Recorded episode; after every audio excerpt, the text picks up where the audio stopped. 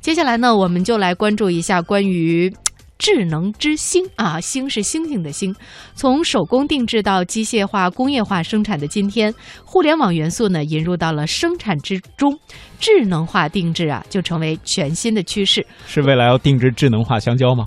智能化香蕉，我觉得这个只是一个小部分，其实更多的智能化定制应该是涵盖更大的这种定制的范畴。哎，开玩笑啊！我接下来说吧，这怎么讲啊？刚才燕儿姐说星星，我脑海当中第一反应就是非常可爱的陪伴我们的这样的动物。因为这两天关注这些这样一些创新科技的时候，说到了未来，呃，就现在好像是美国已经开放了。我说的是好像啊，各位可以再查证一下，就是可以把一部分基因进行转接和移植，就像未来什么星源。崛起这样的电影里的内容很有可能会走进现实，但是我们今天要说的这个星是天上那个一闪一闪亮晶晶的星星，呃，智能化的定制成为趋势，没错。那和过去相比呢？这种全新的生产模式，它其实是有了翻天覆地的变化。它的不同在哪里？模式有哪些？会给企业带来怎样的发展机遇？接下来我们通过央广记者的报道，一起来详细的了解一下。这就是客户的尺寸，这量体数据。腰围啊，这些呃，衣长、袖长、肩宽。在红岭集团的智能化工厂里，一台台电脑正在接收数据，上面有来自消费者直接通过互联网传送过来的，包括领口、袖口、衣服长短，甚至扣眼的各种要求。对包括所有节点的员工，他都在网络上工作。比如说，这些数据都会实时协同，瞬时的就传递到每一个工作的节点。消费者可以在手机上下载 APP 直接下单，或者进行一键呼叫，让服务人员上门量体，再或者到红岭的实体店进行网络设计下单后，这份有个性的定制需求就会通过红岭集团的智能化系统自动生成订单信息，然后大约一周左右时间，消费者就可以拿到自己心仪的服装。红岭集团库特智能工业工程经理马志伟指着放眼望去没有一件重样衣服的车间，告诉记者：“通过个性化定制加大数据分析，目前他们已经实现了负库存。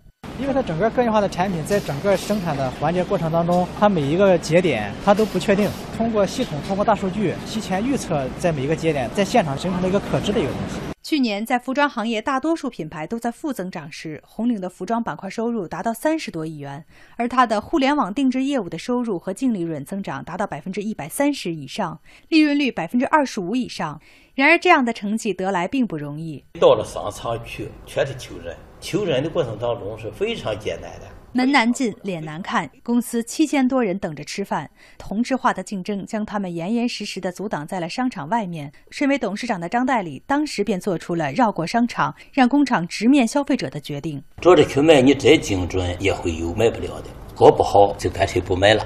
未来这个时代一定不是这个时代了，它是需求来驱动生产。以消费者需求为主导，一切围绕着满足需求来工作。制造商直接为需求进行研发、设计、生产、制造，然后将成品直接卖给消费者，省略中间商、渠道商和代理商的环节。从成衣批量制造转型成个性定制，这就是 C to M，也就是供给侧的变化。换句话说，消费者享受到了个性化定制的服务，但却是规模化生产的价格。我们用工业化的手段来给你定制，成本比较低。我们有一个智能化的手段，这套东西给你拆制了，又非常方便，又加上互联网在网上做，又方便了一块儿，没有中间商、渠道商、代理商，又减去好几倍的。这是加起来以后，成本不停的降降降，降到最低就是你收益了。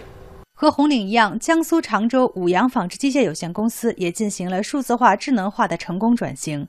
他们的车间也已经升级为一座智能工厂。董事长王敏奇介绍，工厂生产的纺织设备不仅精度高，而且可以立体编织，每件成品甚至可以用“天衣无缝”来形容。这样为一台机床实现是五个面的立体加工，任何的平面、倒角、打眼、拱丝、定位销都是一次性完成。整个加工精度一米都在一丝以内，一丝就是百分之一毫米，加工出来的光精度都是像镜子一样的镜面。与传统生产模式相比，五羊纺织数字工厂实现了一人操作多机乃至无人化操作，至少节省了百分之五十的人工，提高了五倍的生产效率，生产成本也在大幅下降，成品率达到百分之九十九，提升了三个百分点，精度等级上了一个台阶，产品性能可以和国际巨头同台 PK。面对制造业的寒冬，很多知名企业相继遭遇困境，甚至倒闭。王敏琦认为，智能制造和转型升级是大势所趋，只有抢抓机遇、主动迎战，企业才有生存和发展的可能。创新是一个企业的灵魂，没有创新，这个企业就没有任何的竞争力。我们在创新上面每年的创新投入也是产值的百分之四以上。虽然说你的投资不一定能够马上产生效益，但是这个效益是持之以恒会帮你产生。也就是说，我们企业长期经营也好，可持续发展也好，是必须要做的事。记者手记。正是让智能制造在企业转型升级中起到引领作用。红岭集团和五羊纺织机械有限公司不仅没有在制造业的寒冬和激烈的行业竞争中落后被淘汰，反而成功实现了原本看来不可能的凤凰涅槃。这不是偶然。当信息化和工业化深度融合，一场全新的产业革命正在悄然兴起。面对这样的革命，固步自封只会成为井底之蛙。拥抱并适应它，才能迎来企业的未来。